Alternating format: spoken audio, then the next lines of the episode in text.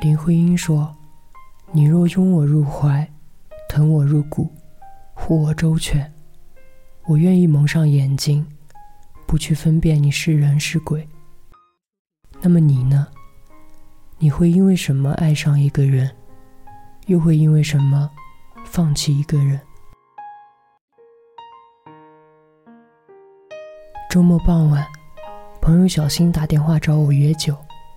就在我和他常聚的那家小酒馆，我刚到的时候，他已经坐在那里，旁边放着好几个空了的瓶子，看上去像是喝了不少。我走过去坐下，和他碰了酒杯，之后便问道：“怎么了？一个人喝闷酒？”唉，我和佳佳可能要分手了。啊？为什么？前两天，我和佳佳睡在一块儿了，发现她不是第一次，我接受不了。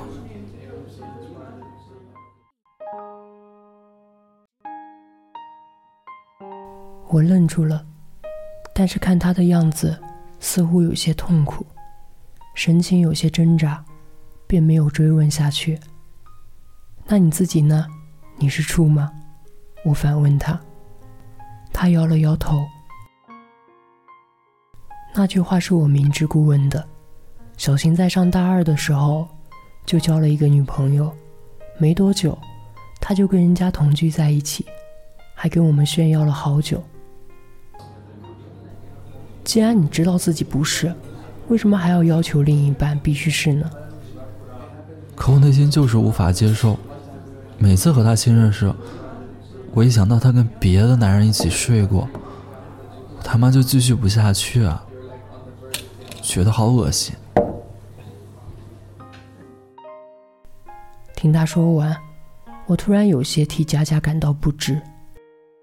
小新和佳佳相识于回老家过年期间，属于一见钟情，两个人见了两三次面后，就确定了恋爱关系。在我们这些外人看来，他们两人简直就是天造地设的一对，两个人不论是长相、性格，还是三观都非常合得来。他们恋爱三个月之后，双方家长也见了面，两方长辈也表示非常满意。恋爱的第四个月，佳佳为了结束和小新的异地恋，辞去了原本还算不错的工作，跳槽到了小新所在的城市。就这样。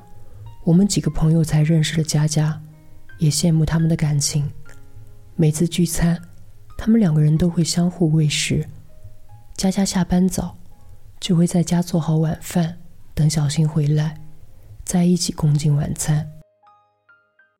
有一次下大雨，佳佳冒着大雨给小新送伞，小新也会把每个月的工资都交给佳佳，会在佳佳爬山崴到脚的时候。背他走一个多小时的山路下山，自己浑身湿透了，还告诉佳佳他一点都不累。看着他们之间甜蜜的互动，我们都在想，或许这就是爱情该有的样子吧。现在，这么甜蜜的他们，居然因为这样一个离谱的理由，佳佳就要被分手，我不能理解。那天晚上。小新喝了很多，我打车把他送回家。敲开门的那一刻，佳佳正很着急的等着他。我跟佳佳打了招呼，嘱咐了他几句，替他们关上了房门。我不放心他们，就在门外停留了一会儿，听到了小新借着酒劲跟佳佳提分手。佳佳哭着问他为什么，他一个劲的说佳佳脏。说他不能接受不完整的佳佳。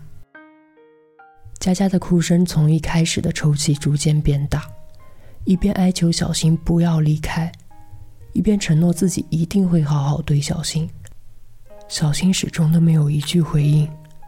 过了一会儿，屋内传出来摔东西的声音，接着是小新有些歇斯底里的喊声：“你以为我想这样吗？谁让你不是处？”我他妈就是还因为爱你，才跟你分手。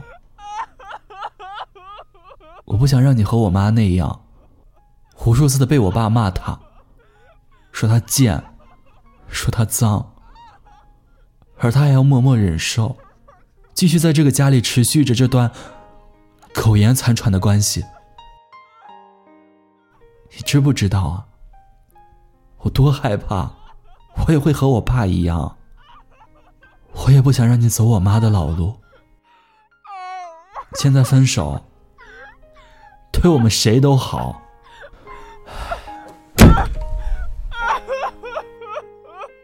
小新喊完之后，便没了声音。再后来，佳佳的哭声越来越小。我猜她是哭累了，也死心了。两天之后，我在小新的朋友圈刷到了他和佳佳分手的消息，也看到了朋友们的评论。大家回复一致，都在替佳佳感到惋惜。明明那么合适的一对。就因为小新过不了自己心里的那关，草草结束了恋情。过了没多久，佳佳的朋友圈发了一张照片，照片里是一个行李箱和高铁站的站台。我们知道，佳佳是打算离开这座城市了。我不知道佳佳离开时的心情如何，也只能替她感叹一句：所托非人。小新和佳佳的故事结束了，可我仍然对小新的做法感到不理解。他和佳佳明明那么相爱，也那么合适，为什么就因为佳佳不是处女，而对他全盘否定？在爱情的道路上，没有谁是一帆风顺的，谁都会走弯路，也会遇到几个不负责任的人渣，可那都是事先无法预料的。没有谁会愿意遇到这些事情，这也不能成为我们否定他人的理由。更何况，己所不欲，勿施于人。自己都做不到的事情，又哪来的脸面去要求他人做到呢？你要知道，爱情应该是等价的，你不能只拿着几便士的筹码，却妄想别人用一百便士和你下注，这未免太可笑了。爱情里，双方是平等的，是既独立又相互依存的。只有这样，才能让爱情维持的更长久。希望每一个看故事的你们，都能遇到那个平等对待彼此的人，能与之幸福长久的相伴余生。